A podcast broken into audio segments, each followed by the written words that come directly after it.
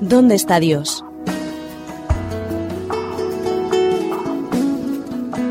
Esa es la pregunta que miles de personas se hacen alrededor del mundo cuando contemplan el dolor y el sufrimiento que reinan en la sociedad.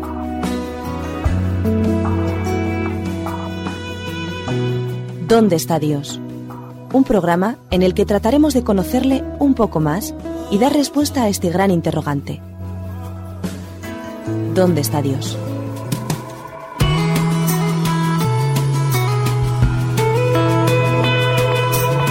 Hola a todos, bienvenidos amigos al programa ¿Dónde está Dios? Vuestro programa favorito a partir de ahora, que sí. Bien, me gustaría dar la bienvenida a mis compañeros, Vanessa Rodríguez, ¿qué tal? Muy bien. Y Alex Vidal, ¿cómo estamos? Muy bien, Xavi, ¿qué tal? Es verdad, yo soy Xavi, francés, buenas. bueno, hemos estado repasando en estos últimos programas las parábolas que, explicó Jesús durante su tiempo. Pero me gustaría que antes de, entrar en materia con la parábola que vamos a explicar hoy, me gustaría que explicarais por qué utilizó tanto Jesús las parábolas. ¿Qué, son las parábolas? Alex. Sí, bueno, recordemos primero que la palabra parábola viene de paráboles, que es del griego, ¿vale? Y también significa este... Símbolo quizá. Sí, sí, sí, exactamente. Y tomando en cuenta que Jesús es el maestro de maestros, siempre que tenía una enseñanza, siempre que quería decir algo importante para, para la gente, pues tomaba ejemplos de, de, la naturaleza, ejemplos de la vida cotidiana, para que le pudiera entender desde una persona estudiosa, desde un sabio, hasta el más humilde agricultor. Bien, porque hay que recordar que en este momento Jesús está hablando a un grupo gigante, enorme de gente. Estamos en los últimos días de, su ministerio está hablando a las puertas del templo a un, a un grupo muy grande de gente, como he dicho antes, ¿no? Y en este grupo de gente, como hemos dicho, podía haber desde fariseos, príncipes del templo, hasta simples labradores que iban a escuchar una palabra y que necesitaban algo, algo claro, algo que se pudiera entender y que todo el mundo entendiera. Justamente es que en la parábola que vamos a leer a continuación, supongo, eh, vemos que están ahí, que hay fariseos, que hay fariseos. Es verdad, vamos a leer la parábola, porque la parábola de hoy nos vamos a centrar en la parábola de los labradores malvados, que encontramos en Mateo 21, del 33 al, 44. Y Vanessa, por favor, si nos la puedes leer. Sí, por supuesto. Antes de comenzar a leerla, me gustaría también deciros que podéis encontrar la parábola en Marcos y Lucas. Marcos 12, 1 al 12 y Lucas 20, 9 al 19. Pero nosotros hoy, en este momento, vamos a leer Mateo 21, 33 al 44. Y dice así, escuchen otra parábola. El dueño de una finca plantó un viñedo y le puso un cerco. Preparó un lugar donde hacer vino y le levantó una torre para vigilarlo todo. Luego alquiló el terreno a unos labradores y se fue de viaje. Cuando llegó el tiempo de la cosecha, mandó unos criados a pedir a los labradores la parte que le correspondía, pero los labradores echaron mano a los criados, golpearon a uno, mataron a otro y apedrearon a otro. El dueño volvió a mandar más criados que al principio, pero los labradores los trataron a todos de la misma manera. Por fin mandó a su propio hijo, pensando, sin duda respetarán a mi hijo, pero cuando vieron al hijo los labradores se dieron unos a otros, se dijeron unos a otros, Este es el que ha de recibir la herencia, matémoslo y nos quedaremos con su propiedad. Así que lo agarraron, lo sacaron del viñedo y lo mataron. Y ahora, cuando venga el dueño del viñedo, ¿qué creen ustedes que hará con esos labradores? Le contestaron, ¿matará sin compasión a esos malvados? ¿Y alquilará el viñedo a otros labradores que le entreguen a su debido tiempo la parte de la cosecha que le corresponde? Jesús entonces dijo, ¿Nunca han leído ustedes las escrituras? dicen. La piedra que los constructores despreciaron se ha convertido en la piedra principal. Esto lo hizo el Señor y estamos maravillados. Por eso les digo que a ustedes se les quitará el reino y que se les dará un pueblo que produzca la debida cosecha. En cuanto a la piedra, cualquiera que caiga sobre ella quedará hecho pedazos, y si la piedra cae sobre alguien, lo hará polvo. Los jefes de los sacerdotes y los fariseos, al oír las parábolas de Jesús, contaban. Se dieron cuenta de que hablaba de ellos. Quisieron entonces arrestarlo, pero tenían miedo porque la gente creía que Jesús era un profeta. Muchas gracias, Vanessa. Bueno, como habéis podido comprobar, estaba la situación tensa, a los pueblos querían, no querían prender. Por eso mm, creo que esto es definitivo, porque creéis que esta parábola fue presentada al pueblo judío en los últimos días del ministerio de Jesús. Por supuesto, mira, vemos una tensión dentro de la parábola y fuera de la parábola. Esto ya quiere decir mucho. Así es. Pero eh, lo estamos viendo y así lo demuestran los tres evangelios sinópticos. Espera, espera, espera. Sinópticos. Bueno. Esa es una palabreja que, que, hay que explicar mejor porque ella no la entiende. A lo mejor alguno que nos escuche tampoco. Sin duda, sin duda, lo explicaremos. Bien, estamos hablando de que la parábola se encuentra en Mateo, Marcos y Lucas. A estos tres evangelios se les llama sinópticos. ¿Por qué? Porque están relatando paralelamente las mismas historias, las mismas parábolas, los mismos relatos. No son exactamente iguales. Hay que tener en cuenta que son tres personas diferentes, con tres personalidades diferentes y con tres intereses diferentes. Por lo tanto, cada uno lo muestra desde su punto de vista, pero están hablando de las mismas circunstancias. Los tres vivieron aproximadamente, no vamos a entrar en detalles, en la época de Jesús, ¿de acuerdo? Y los tres vivieron, supieron, estudiaron acerca de las historias de Jesús. Entonces, los tres cuentan esto.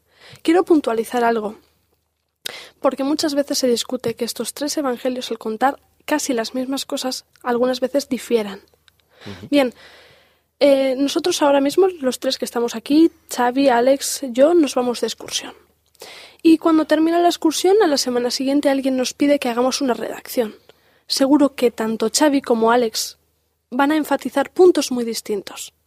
Bien, por eso les ruego que lean los tres eh, libros que hemos nombrado y así ya verán cómo estos evangelios llamados sinópticos, ya que son cuentan las historias paralelas, se explican de diferente manera y son complementarios. Por otra parte, así también lo exige el propio contenido de la parábola. como exige que, que estos últimos días está explicando que son los últimos días. Exactamente, exactamente. Porque, un momento, un momento, vamos a ver, ¿cuál es el tema central de la enseñanza de Jesús en esta parábola para, para que sea los últimos días? Jesús estaba anunciando el fin de la nación judía como pueblo escogido de Dios, ¿sabes? O sea que el de Israel, salvo quienes lo reconocieron como hijo de Dios, iban a dejar de tener ese privilegio de ser la luz de las naciones. O sea, les estaba hablando al pueblo. Entonces vamos a ir por partes para, para, que entendamos lo mismo que entendió el pueblo en ese momento, porque como hemos dicho en los últimos versículos, los principales sacerdotes y los fariseos entendieron que hablaba de ellos. Vamos a ir por partes. ¿A quién representa entonces la figura principal, que es con el que empieza la parábola? El padre de familia. Bueno, el padre de familia obviamente es el dueño de la viña. Y el dueño de la viña se está refiriendo al dueño de todo el terreno que se comenta en la parábola. Bien, hay un todo y es el dueño de un todo. En nuestra vida, nosotros conocemos al dueño de un todo, que es donde nosotros estamos, y ese es Dios. Por lo tanto, el Padre representa a Dios, Dios representa al Padre, el dueño representa a Dios también, Dios representa al dueño de todo. El dueño de la viña. Entonces, ¿la viña qué, representa? ¿Qué, es ¿Qué simbolismo tiene? Pues la viña eh, es el pueblo de Israel en ese momento. La viña son todos aquellos que escuchaban la parábola. Contextualizándolo un poco, la viña somos nosotros. Sí, pero especificando un poquito más, podemos decir que su contenido esencial iba dirigido especialmente hacia el pueblo judío, a los que estaban escuchándolo ahí a la puerta del templo. Hemos dicho que, que hablaba de, para, nosotros, pero también para el pueblo. ¿En qué, ¿En qué momento podemos, en qué puntos podemos identificar que hablaba exactamente del, pueblo de Israel? Bien, eh, creo que hay que, que decir algo importante. La viña. ¿Por qué dice la viña? La viña era un símbolo muy representativo de Israel. Entonces, quería ir. Ah, bien, perfecto. Eh, hoy en día, por ejemplo, algo muy representativo aquí en España es el aceite, el aceite de oliva. Bueno, pues en el pueblo de Israel el, olivo en sí era muy representativo. Y quiero, mm, si no recuerdo mal, Flavio Josefo en, en su libro, en un libro que se llama Antigüedades, bien, hace referencia a que eh, en, la, en la puerta, en la, en la entrada del templo. Donde estaba Jesús explicando la parábola en ese momento, y donde estaba todo el mundo viéndolo. Ubicado Jesús ahí mismo, es verdad, cuando contaba la parábola había una vid enorme, ¿vale? Y entonces e, esta vid estaba labrada en oro y plata. Esto significa algo. ¿No? Significa que era importante en ese lugar y en ese tiempo. Era lo que Jesús tenía más fácil, como hemos explicado antes, parábola, ¿no? Algo, un símil, un, algo más fácil que Jesús tenía para eh, especificar lo que era el pueblo de Israel. Viña, pueblo de Israel, lo que pasa que después, si seguiremos hablando del tema, podremos contextualizarlo al día de hoy, ¿no? Sí, vamos a, vamos a continuar con, con los símbolos, porque aún nos quedan algunas cositas más, como por ejemplo los labradores, porque hay otro tema. Aquí los malos de la película, por explicarlo así, son los labradores. ¿Quiénes son estos labradores? Pues, pues los labradores. Eh, la parábola va referida a los fariseos, va referida a los sacerdotes, había gente malvada en, eh, en, aquel, en aquel momento. Eh, estamos viendo que lo que está contando, lo que está contando dentro de la parábola se hace casi realidad fuera de la parábola. ¿Quiénes hacen realidad esto fuera de la parábola?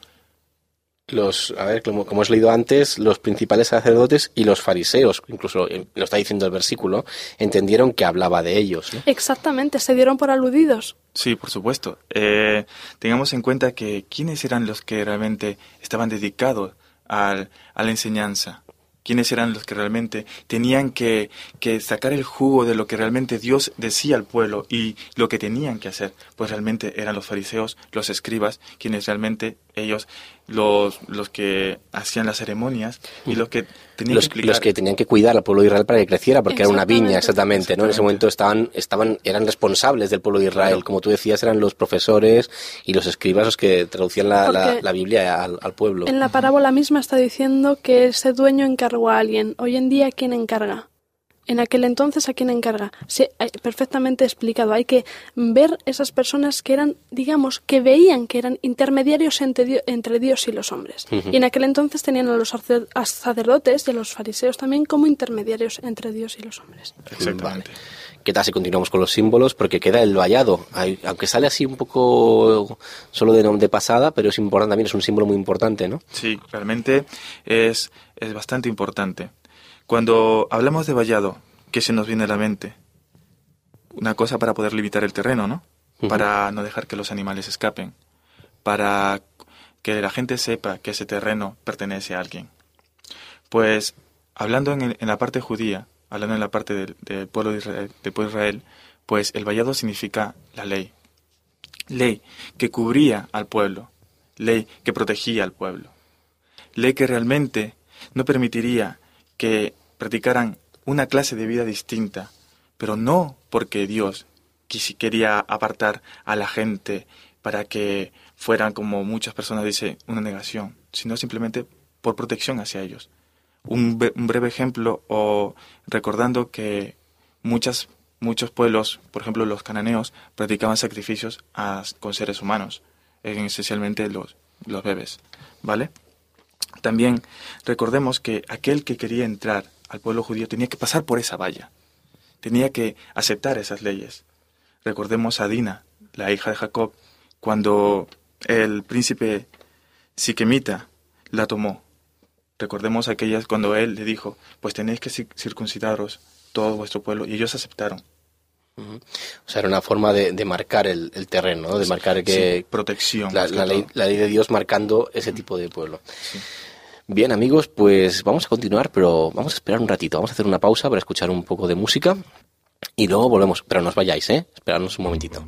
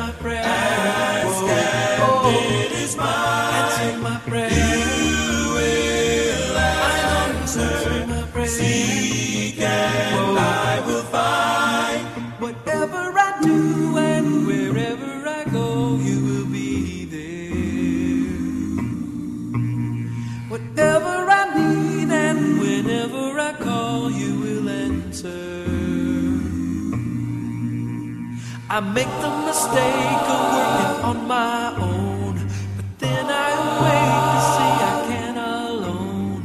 You wrap your arms around me, then you comfort me and give me just what I need. Answer my prayer. You will I know you'll answer my prayer. Oh, oh, it is mine. Answer my prayer. You will I know you'll answer my prayer. See I find. Answer my prayer. I my. Ask oh, oh, is mine. Answer my. Seek and oh, oh. I will find. When troubles defy, you know that I can rely on your providence. When tough joy, perseverance. The trials that I've had and the things I've done, the good and the bad comes to everyone With any situation, it's assuring to know anytime I can go. That special place alone, I long to meet you there. Long to meet answer my prayer.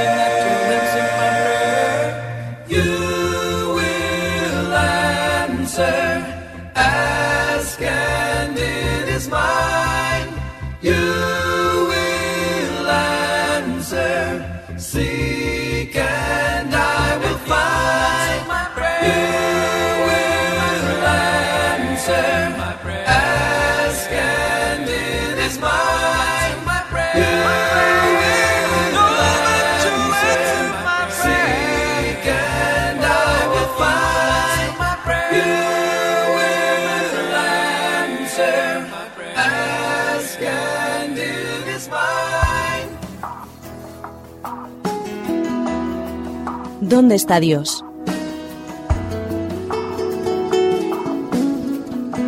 Esa es la pregunta que miles de personas se hacen alrededor del mundo cuando contemplan el dolor y el sufrimiento que reinan en la sociedad.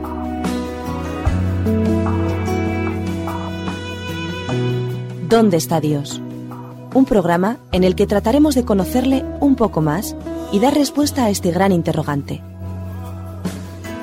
¿Dónde está Dios?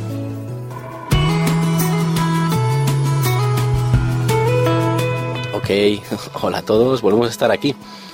Bien, hemos leído la parábola, hemos mirado sus símbolos. ¿Qué tal si vamos a mirar ahora un poquito cómo podemos aplicarlo a nuestra vida actual? Porque, ¿creéis que... mm, Vamos a ver, ¿cómo podemos entender la conducta de Israel en relación con algunos pasajes que os voy a nombrar, ¿vale? Los versículos 35 y 36. A ver, ¿me lo, me lo puede leer alguno de vosotros dos? Sí, Pues por supuesto, sí. yo mismo. Bien. Mas los labradores tomaron a los siervos, a uno golpearon, a otro mataron y a otro apedrearon. Envió de nuevo a otros siervos más, más que los primeros, e hicieron con ellos de la misma manera. Vale. Entonces estamos, en- estamos diciendo que enviaron a unos siervos, los tomaron, los hirieron, los mataron, los apedrearon, enviaron a más. No, Vamos a ver, ¿cómo- ¿por qué se sentía Israel identificado en esta, en esta parábola? ¿Quién, ¿Quiénes eran esos, esos siervos? ¿Quién? Como decía Vanessa, ¿no? Eh, sabemos que los labradores eran la gente preparada que enseñaba, instruía al pueblo, al pueblo en, las, en, en el amor de Dios, en sus leyes. ¿Qué pasó con estas gentes? ¿Qué pasó con estas gentes? Pues en vez de dar una ley de la cual tuviera el mismo objetivo de lo que Dios dijo a, los a, a su pueblo en, en un principio, que era crecer, ser luz y luego compartir con los demás ese, ese crecimiento, ese, que compartan ese beneficio de ese Dios amoroso, de ese Dios poderoso que hace crecer. Pues no, todo lo contrario. Solamente se dirigieron hacia ellos y aún más cargaron a la gente de normas que no permitían, que no permitían vivir una vida, un cristianismo.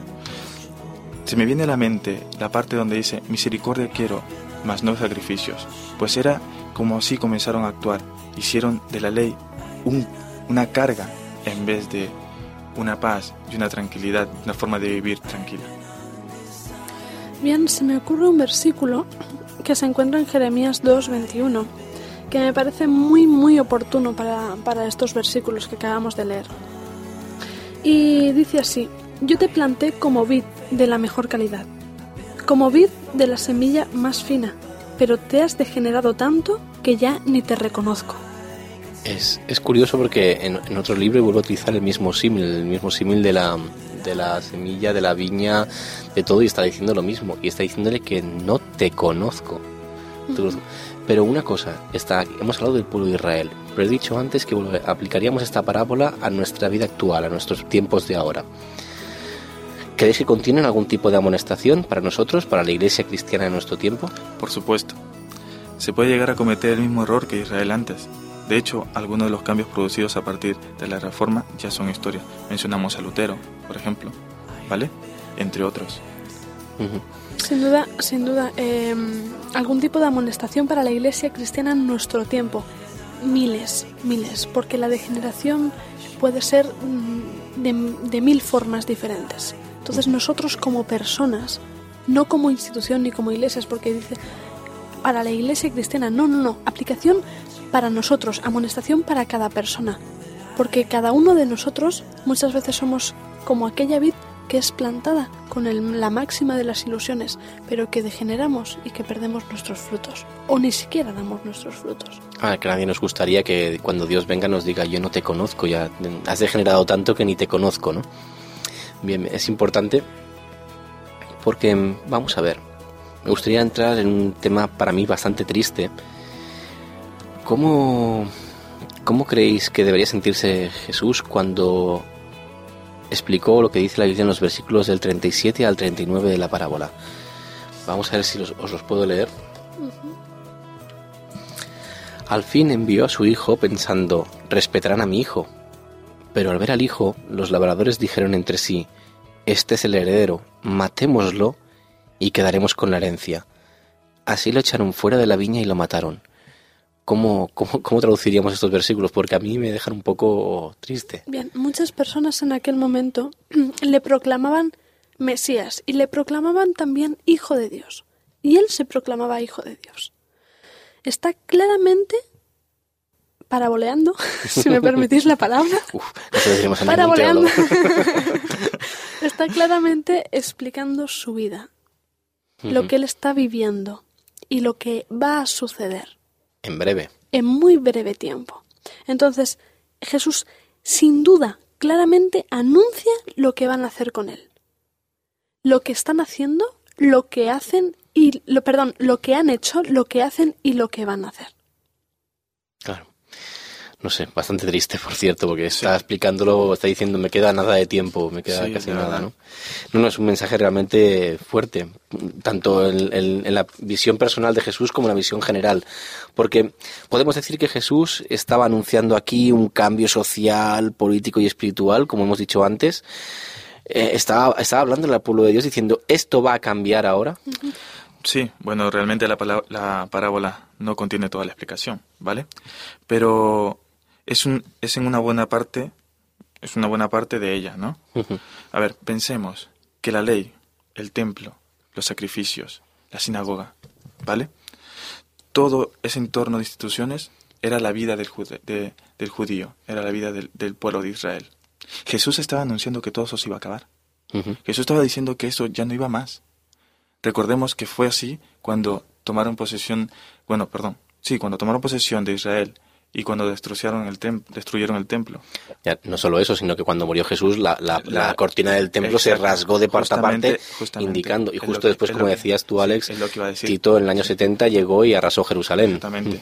Todo eso acabó. Exactamente. Hubo un cambio social, político y espiritual realmente increíble, aunque en la parábola no lo diga explícitamente. Bien, eh, me gustaría así meter otro versículo, así de repente, Venga. Mateo 16, 21, respondiendo también un poco a lo que estabas preguntando anteriormente.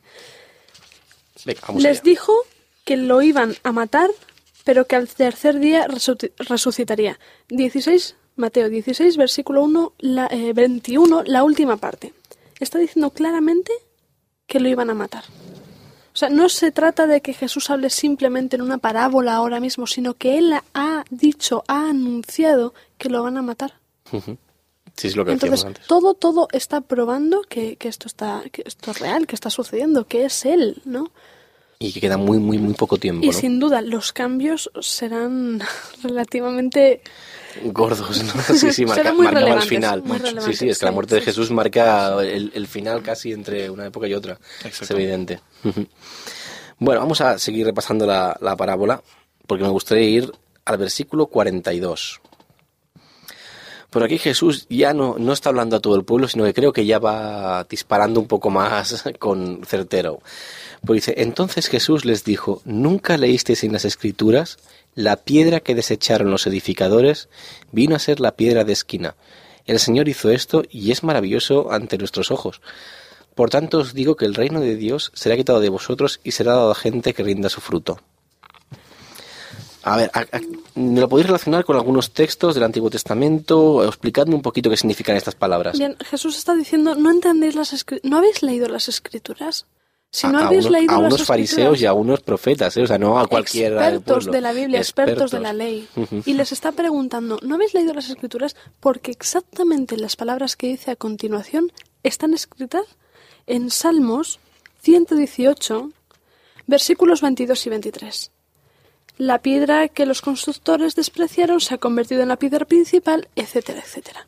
Por lo tanto, Jesús está diciendo, "Oye, perdón, vosotros que estáis luciendo de saber tanto, vosotros que estáis enseñando a los demás y no habéis leído lo que dicen las escrituras, perdón, os lo voy a demostrar, ¿no? Por lo tanto, sí que se puede hacer referencia a un, a un texto del Antiguo Testamento porque Jesús conocía muy bien las escrituras. Igual que en Isaías, ¿no? En Isaías 28, 16 dice, Por tanto Jehová, el Señor dice así, He aquí que yo he puesto en Sión por fundamento una piedra, piedra probada, angular, preciosa, de cimiento estable. El que creyere no se apresure, ¿no? Estamos hablando también que es que aquí le da una lección increíble a esta gente que realmente muchas veces miraba al pueblo por encima del hombro, como se dice. Sí, como diciendo, qué, qué, qué guay que soy, ¿no? Exactamente. Como diciendo, a mí no me vas a venir a refutar nada. Y claro, una persona como Jesús, una persona que, que viene, que no tiene instrucción, que según ellos, que no, no viene de, una, de, de ningún Ninguna sitio. escuela de profetas, ningún sitio especial. Exactamente.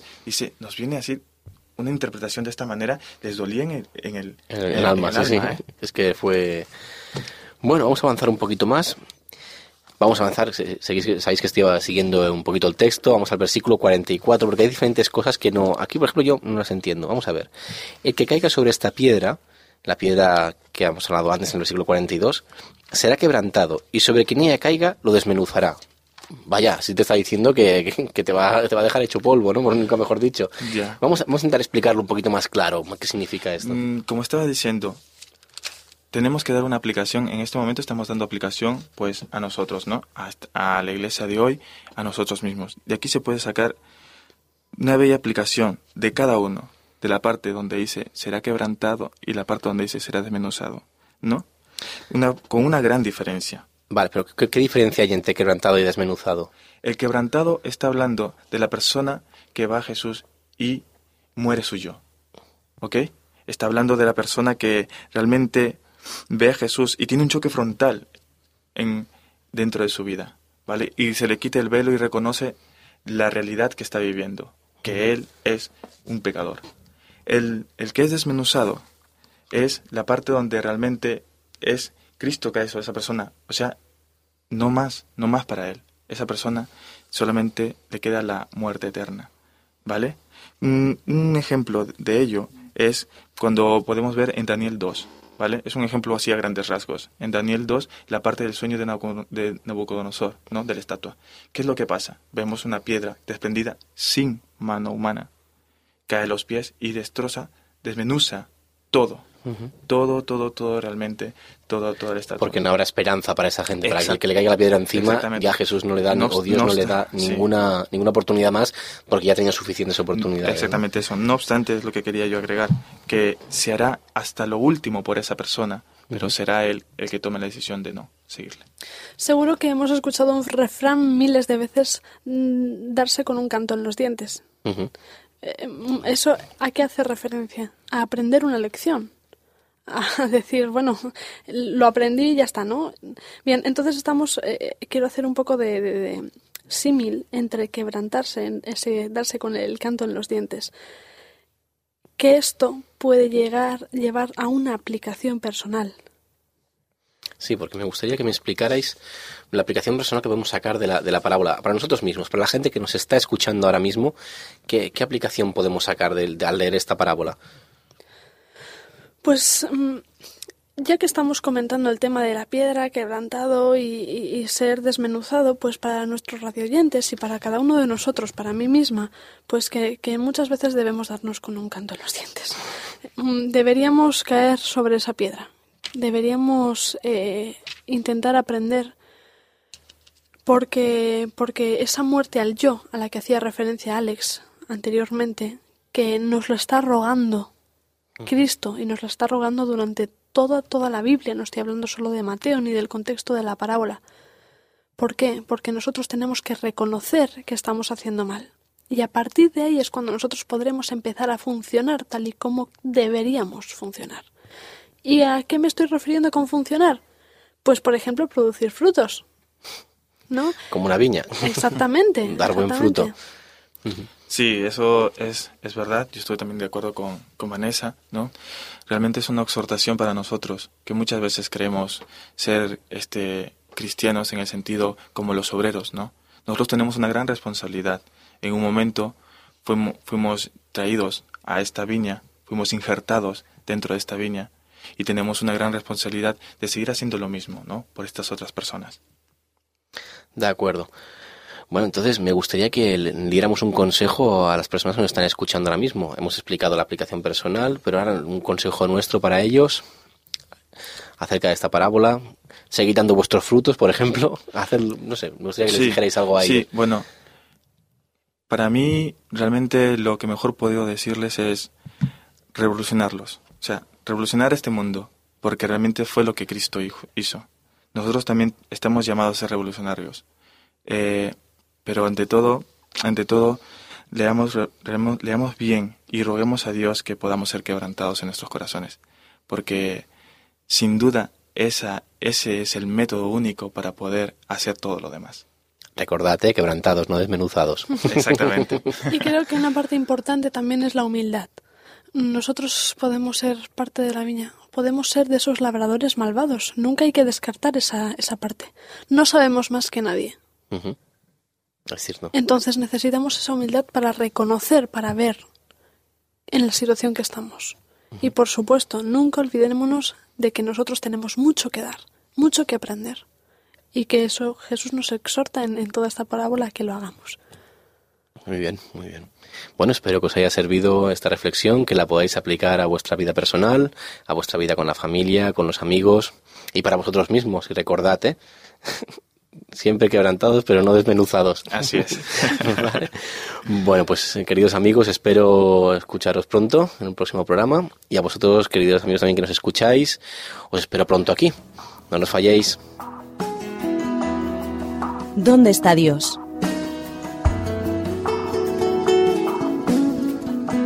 Esa es la pregunta que miles de personas se hacen alrededor del mundo cuando contemplan el dolor y el sufrimiento que reinan en la sociedad.